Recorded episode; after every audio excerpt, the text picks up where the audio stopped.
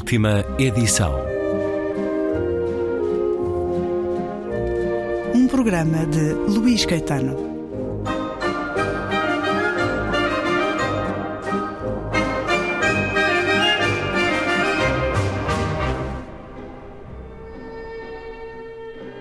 Regresso à conversa com Ana Matoso e Larissa Chotropa, responsáveis pela tradução, introdução e notas de Contra Toda a Esperança, de Nadiezda Mandelstam. É uma edição da imprensa da Universidade de Lisboa. Conversa iniciada na emissão de ontem. Leio mais um certo. A liberdade? Mas alguém já a vira alguma vez? Nunca existiu nem nunca existirá a liberdade. A arte, e em particular a literatura, limitam-se a executar as encomendas feitas pela classe no poder. Disto seguia-se a conclusão inequívoca de que o escritor deveria pôr-se conscientemente ao serviço do novo cliente. Várias palavras como honra, consciência e outras da mesma espécie caíram em desuso por aquela altura. Destronar tal espécie de palavras era uma tarefa bastante fácil quando a receita certa para as desacreditar fora descoberta. Era um traço característico daquela época as pessoas fazerem uso de um conceito na sua forma pura, isto é, na sua forma puramente abstrata, divorciada da sua dimensão social humana e terrena. Tal prática facilitava a tarefa de o desacreditar. Nada mais simples do que provar, por exemplo, que não existe em lugar nenhum do mundo uma coisa semelhante à liberdade absoluta de imprensa, para depois concluir que, ao invés de se contentar com os deploráveis substitutos que os liberais impingem, seria mais avisado desistir voluntariamente, com frontalidade e coragem, de qualquer aspiração à liberdade. Estes argumentos pareciam convincentes às mentes imaturas que, na altura, não se encontravam receptivas a distinções subtis ou a definições negativas. Determinados fatores psicológicos empurraram as pessoas para a rendição. O medo de ficar sozinho e isolado da dinâmica social. A necessidade da chamada visão orgânica e abrangente do mundo, aplicável a todas as esferas da vida, ou ainda a crença de que a vitória era certa e de que os vencedores o seriam para toda a eternidade. Mais um certo deste Contra Toda a Esperança, de Nadiezda Mandelstam. Ana Matoso, em 1938, ela decide, está com Ana Akhmatova, creio, decide dar-se a si própria essa missão de salvar a obra do marido. Porque é que é preciso salvá-la? Ela está a ser destruída, é confiscada, está escondida. Ela parte para um extraordinário feito humano de decorar centenas de páginas. É assim? É possível? É possível por alguma capacidade que ela certamente tinha, mas também porque o que a movia era muitíssimo forte. Ela e outras mulheres. A poesia da Ana Armatova também, a partir da, da altura em que a Armatova uh, deixou de poder uh, publicar, também uh, confiava a, a, sua poesia, não podia pô-la por escrito, era demasiado perigoso. Tanto mais que depois do fuzilamento do seu primeiro marido, o filho estava preso. Portanto, qualquer poema que caísse poderia significar não a, a, a prisão do filho, mas a morte do filho. Portanto, tem esse cuidado e também tinha um círculo de fiéis uh, uh, memoradoras da sua poesia. Um, a, a Nadiezda já tinha esse papel antes, já antes, porque o, o Mandelstam não confiava, confiava na sua memória acima de tudo. Para ele a poesia era, era fala. Estava no órgão da fala e começava por aí e aí deveria ficar. Era voz alta. Era a voz. E, portanto, uh, não só a sua voz, infelizmente, o registro da sua voz, como a Larissa uh, mencionou, desapareceu, também teria desaparecido. A Nadiezda começou a perceber que, uh, que era importante pôr por escrito, e, e uma das suas funções também era essa. Ela transcrevia grande parte da, dos poemas que Mandelstam compunha em voz alta, andando, que era o seu caminhando Peripatético. Exatamente. E, e, depois, portanto, isto antes já da, da perseguição que lhe foi, que foi movida a, a, a Mandelstam. Uh, mas a partir do momento em que uh, é, ele fica, é declarado inimigo do povo, e a partir de 34, não foi só a partir de 38, hum. a partir já da primeira detenção, isso foi uh, para qualquer pessoa menos uh, ingênua, perceberia que era o princípio do fim de Mandelstam. Se foi preso, foi levado para a Lubyanka, dificilmente poderia sobreviver, porque já muitos outros tinham começado nesse mesmo percurso e o fim era o mesmo, era a morte ela, quando, se, eh, quando designa essa como a sua missão, essa missão já tinha iniciado, na realidade, antes. Mas a partir do momento em que é uma questão de vida ou de morte, e, e só naquele país, como o Mandelstam dizia, a poesia tem um estatuto de tal modo importante que se mata por ela, e, e por si falou, prescientemente, não é? Adivinhou que seria esse o seu, enfim, o seu triste, o seu triste fim, morreria por um poema uh, por 16 versos que escreveu, e não só, obviamente, mas esse foi o, o que pôs em, ma em marcha um, a campanha contra ele. Um, e, portanto, a, a uh, faz tudo porque sabe que é uma poesia, uh, não só por ser a poesia do, do, de Mandelstam, do seu marido, mas por ser uma grande poesia e por a poesia ser o único, o último reduto de uma cultura ameaçada, não é? De uma civilização de um país, de uma cultura inteira e de uma língua inteira que estava ameaçada. Portanto, aí também essa essa sua missão não era uma missão de, apenas individual. Como mulher, vou salvar o, o, o legado, o legado, o espólio literário do, do, meu marido. E portanto, mas é ela que se deve basicamente a, a publicação no estrangeiro eh, da, da, da, poesia e da prosa de Mandelstam na década de 60, de 65, quando ela consegue por fim. Uh, ela envia para os Estados Unidos, é isso? Consegue enviar, com muitas cautelas, consegue enviar para esses editores Dois emigrados. Editores russos que Exato, estavam nos Estados Unidos. O Stuve e o Filipov. E, em Nova York e, e por fim uh, a sua missão, a missão a que dedicou uh, 30 anos da sua vida colhe finalmente os frutos em terras estrangeiras, não é? Mas já antes, eh, quando surge a Samizdat, a publicação daquilo escrito, não é? Eh, que foi a forma na era eh, pré-Gutenberg, que calhou a Mandelstam, como a, como a Akhmatova designou, dizia que o Mandelstam não precisava da, da imprensa para circular, e realmente começou, começaram numa nova geração de leitores, já leitores uh, nascidos no regime, não é? no regime racionalista, que uh, Nadiesda também aqui mostra uh, o, que, o que significou na, naquela cultura e na, na, literatura e na língua e na vida cotidiana das pessoas. Começaram a circular uh, esses datilos escritos. Portanto, Nadiesda soube que a poesia de Mandelstam iria conseguir sobreviver ao, ao, ao esquecimento. E, mas de facto, em 65 é quando por fim ela consegue enviar tudo que conseguiu salvar das, uh, das confiscações e das rusgas à noite e do, pelos, enfim, pelos serviços, uh, pelos chequistas, os infames e famosos chequistas. Essa memória durou todo esse tempo? Ou a certa altura ela teve que passar para o papel os poemas que tinha decorado. Sim, ela tinha vários, uh, vários uh, manuscritos escondidos em, nos em cantos mais. Uh, em qualquer brecha. Ela, ela, ela, descreve isso nas fronhas dos travesseiros, nas caçarolas, era onde ela, nomeadamente, quando mudava de, de, de cidade, levava enfiados os, os rolinhos dos manuscritos de, de Mandelstam e também distribuindo por esse tal círculo de fiéis. Uhum conspiradores. Mesmo que com riscos, mas provavelmente também não eram assinados, eram, poderiam, se fossem apanhados, uh, poderiam ser ditos que eram de outra pessoa ou, ou, por aí. E quando são publicados nos Estados Unidos, são, são postos a circular, essa edição é posta a circular na Rússia, como aconteceu, por exemplo, com o Dr. Givago, que uh, a própria CIA financiava, que propunha a quem viajasse para a Rússia levar os livros que eram lá proibidos. Tem, tem essa ideia? Não, foi mais tarde. Essa edição foi publicada em várias línguas, foi publicada em russo também, não é? Uhum. Nos Estados Unidos, em Nova York. Mas não, não passou a, a circular inglesa. na Rússia?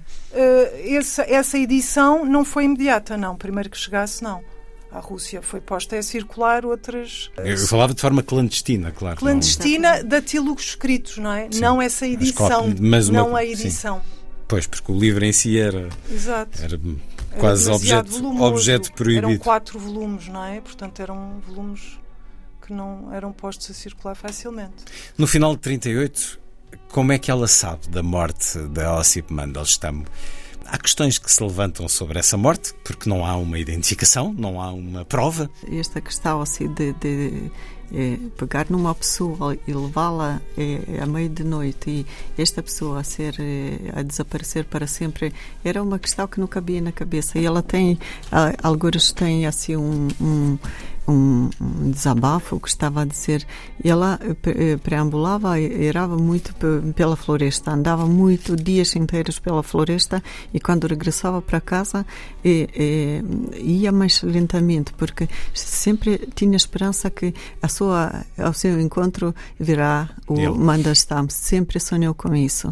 Em 38, quando ele foi preso, eh, e, e tentou-se de várias maneiras, até ela escreveu cartas para todos que era possível e vários escritores tiveram a defendê-lo, a, a, tentar defendê-lo, porque defender uh, abertamente era muito perigoso e, e, era, e era muito complicado. E, portanto, uh, tinha esperança que pode ser que isto ainda há maneira de, de libertá-lo, mas ele foi enviado para e não tinha direito de, de enviar cartas, se foi enviado para Extremo Oriente, onde ele ficou numa eh, ficou num campo de trânsito e lá por fraqueza, por frio, por não tinha roupa, sim, e também eh, e, pronto e ela recebeu mais tarde, em, em 39 já recebeu o óbito, que isso é muito raro que, a ser entregue, e ela própria perguntava-se por que, que outras mulheres não recebiam, e ela recebeu Sim, mas nunca tive a certeza. E, e circularam tantas versões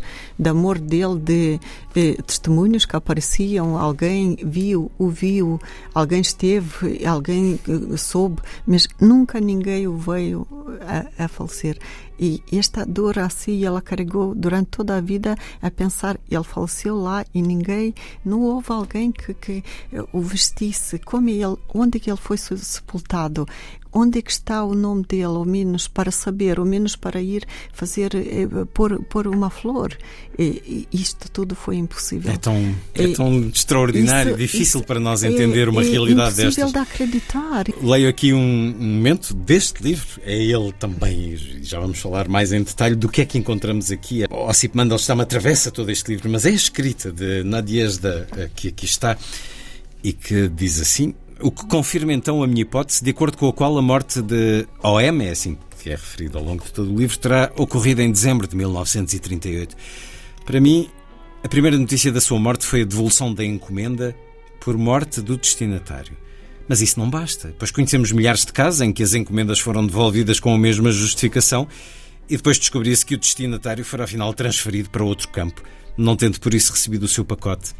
A devolução de uma encomenda estava firmemente associada na cabeça das pessoas à morte. E para a maioria era a única maneira de saber da morte de um familiar. Entretanto, na confusão dos campos sobrelotados, os funcionários de uniforme militar eram tão descarados que escreviam o que quer que fosse. O que importa, a morte não é sempre a morte. As pessoas apanhadas atrás do arame farpado já estavam excluídas da vida e não havia necessidade de fazer cerimónia com elas. Durante a guerra, também das frentes de batalha, chegavam notificações sobre a morte de soldados e oficiais, quando, na verdade, muitos estavam feridos ou capturados. Na frente, isso acontecia por engano e as pessoas, cercadas pelos seus iguais, gozavam da atenção e da simpatia de todos. Ao passo que os presos eram tratados de modo pior do que os animais. E aqueles animais que controlavam e dispunham das suas vidas tinham sido especialmente ensinados a espezinhar todos os direitos humanos. A devolução da encomenda não pode servir de prova de morte. A data na certidão de óbito entregue pelos registros também não pode provar nada. As datas eram estabelecidas de forma absolutamente arbitrária e muitas vezes milhões de mortes eram conscientemente atribuídas a um mesmo período, por exemplo, da guerra. Por uma questão estatística, era mais conveniente que as mortes dos presos nos campos de concentração se fossem juntar às dos militares no campo de batalha. Assim, a dimensão da repressão ficava dissimulada. E quanto à verdade, ninguém queria realmente saber. Durante o período das reabilitações, todas as mortes foram alocadas de forma quase mecânica aos anos de 42 e 43. Quem poderá acreditar assim na data que figura numa certidão de óbito? E quem lançou o boato no estrangeiro de que Mandelstam se encontrava no campo de concentração na região de Voronezh e que foi morto pelos alemães? E assim se fica com esta consciência de que era quase impossível ter a certeza absoluta. E nunca teve. Nunca, nunca ficou com certeza absoluta. Claro, e é óbvio, ela, ela disse: Nós, com a cabeça, a nossa mente compreende que sim aconteceu, mas nós não aceitamos isso. Enquanto não, esperança, é aquela expressão nunca, muito. E ela, durante a sua vida, por exemplo, quando ele fazia anos, a 1 de janeiro, ela dizia: Hoje é aniversário, hoje, eh, hoje faz, faz, faz, faz, faz anos. Hum. Hoje, hoje faz anos. E ela procurou investigar e foi possível investigar isso, era pelo menos a partir da abertura nos anos 60? Muito complicado, era muito complicado de, de conseguir encontrar um testemunho mesmo. Mas, tem, mas ela, tentou, ela tentou, moveu alguma tentou, ação? Ação não, não, não podia e era impossível, mas pelos, pelas correspondências e também começou a receber algumas cartas de, de pessoas que depois regressaram na, na, eh, no tempo de gelo de Khrushchev, que Khrushchev deu. Uhum. Havia pessoas que, que vinham mesmo ter com ele a contar alguns boatos, algumas versões. Mas nunca um testemunho direto? Nunca, nunca foi. Ah, houve, apareceu uma pessoa que disse que viu na enfermaria, eh, mas, mas pelos factos que a pessoa estava a contar, não, batiam, não batiam os, eh, certo eh, aquelas, eh, eh pronto, aqueles detalhes. Por isso, eh, não houve alguém que dissesse sim, eu vi, na realidade era ele e, e, e foi sepultado neste sítio. No Vladivostok, agora, no sítio do campo de concentração, fizeram um monumento, é, é muito recente, a Osip Mandelstam, em memória, mas não é no lugar ele só é reabilitado com Gorbachev, não é? Sim. Portanto, ela já não assiste o a isso. primeiro, eh, um, foi reabilitado eh, em penso que em 60 e 64 assim. Sim, e o segundo só só no tempo de de Gorbachev de Perestroika. Ah, depois da morte dela. Ela nem sequer chegou a, a ver a segunda reabilitação dele a, a viver isso, isso. Sempre sempre batalha, lutou para isso, mas não conseguiu. A primeira, essa primeira reabilitação uh, permitiu que a poesia dele voltasse a ser uh, publicada? Lida? Começou a ser publicada alguma poesia, mas uh, com tanta censura que é, é até ela também tem alguns um, um comentário sobre isso que até dava dor ver eh, os poemas. Então, e tinha preparado já tinha preparado uma coletânea que eh, prometiam vários eh, altos eh, funcionários de, de havia uma eh, união dos escritores soviéticos e ela conhecia e, e pedia e elas e todos prometiam que sim que vai ser publicada esta coletânea e nunca nunca foi publicada. Depois apareciam vários eh, poemas mesmo soltos e muito poucos e eu estudei na, na União Soviética, ainda comecei a estudar na União Soviética, tirei curso de língua e de literatura russa e no nosso curso da faculdade nós não tratamos a obra de Mandelstam. Em que ano foi isso? Eu, eu entrei em 84 e terminei em 89, quando só no começava a perestroika. E, portanto, nós não, não estudamos na faculdade, nós, futuros especialistas de, de literatura. E não e se hoje? falava. É, hoje já é, é diferente, já é, na, na, na, Rússia, falamos da Rússia, é diferente, já apareceram ruas e monumentos de Mandelstam, ah, os poemas são publicados, aparecem coletâneas e volumes de poemas de Mandelstam. Sim, e, e o, o sonho de, que Nadezhda tinha, ela queria imenso que houvesse um museu demandas estão, mas como não há nem não, não há uma, não casa, há uma casa onde fazê-lo, ou seja, uma casa. relacionada sim, com ele, porque sim, era, eram sim, casas e ela, muito ela dizia, ao menos uma uma sala de leitura que hum. tivesse hum. lá, não havia, não, não, não ficaram preservados nenhum objetos pessoais dele, não havia nada, apenas os poemas estes poemas que ela eh, esteve a redigir, sim, e, mas, mas ela queria tanto fotografias ou correspondências que fossem lá colocadas para que as pessoas soubessem. E, e pronto, a Fundação Mandelstam existe. E há, simbolicamente. Onde é Moscou? É, sim, sim. Sim. Há muitas fotografias, estou aqui a olhar para esta edição que a Sírio e Alvim acaba de publicar, Crepúsculo da Liberdade, poesia da Ossip Mandelstam, uma fotografia de um homem determinado também. É bom ver as fotografias de ambos nestes livros. Há muitas memórias físicas dele? Não há muitas, há fotografias antes de 34. Sim, depois, infelizmente, eh, só fotografias quando ele foi detido eh, e, e as fotografias da, da prisão se circulam muito porque eh, são aquelas fotografias que até. Da dureza. Sim, muito duras. Sim. Essas não, não foram destruídas porque Exatamente. poderiam servir de exemplo. Sim. Ana Matoso e Larissa Chotropa, responsáveis pela tradução, introdução e notas de Contra Toda a Esperança, o livro de Nadias da Mandelstam, edição imprensa da Universidade de Lisboa, uma conversa que será concluída no próximo programa da última edição.